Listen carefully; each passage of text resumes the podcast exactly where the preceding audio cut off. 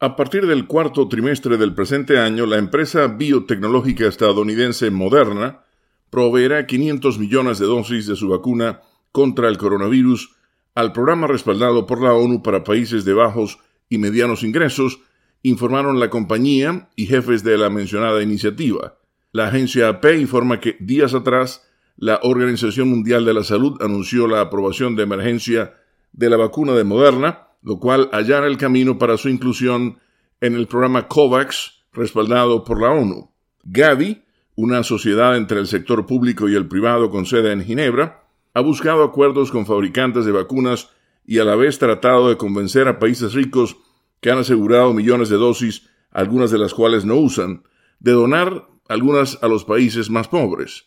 Por otra parte, la alianza anunció que el gobierno sueco se ha comprometido a donar un millón de dosis de la vacuna Oxford AstraZeneca para ayudar a COVAX a resolver con urgencia las demoras en la provisión de plazo inmediato.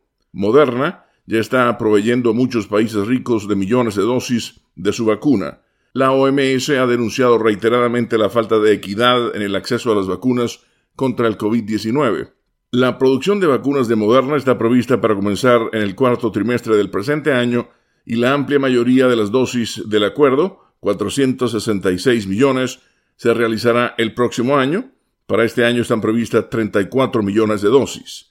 Stephanie Bancel, presidenta ejecutiva de Moderna, expresó su apoyo a la misión COVAX y dijo que el acuerdo es un hito importante para garantizar el acceso mundial a su vacuna.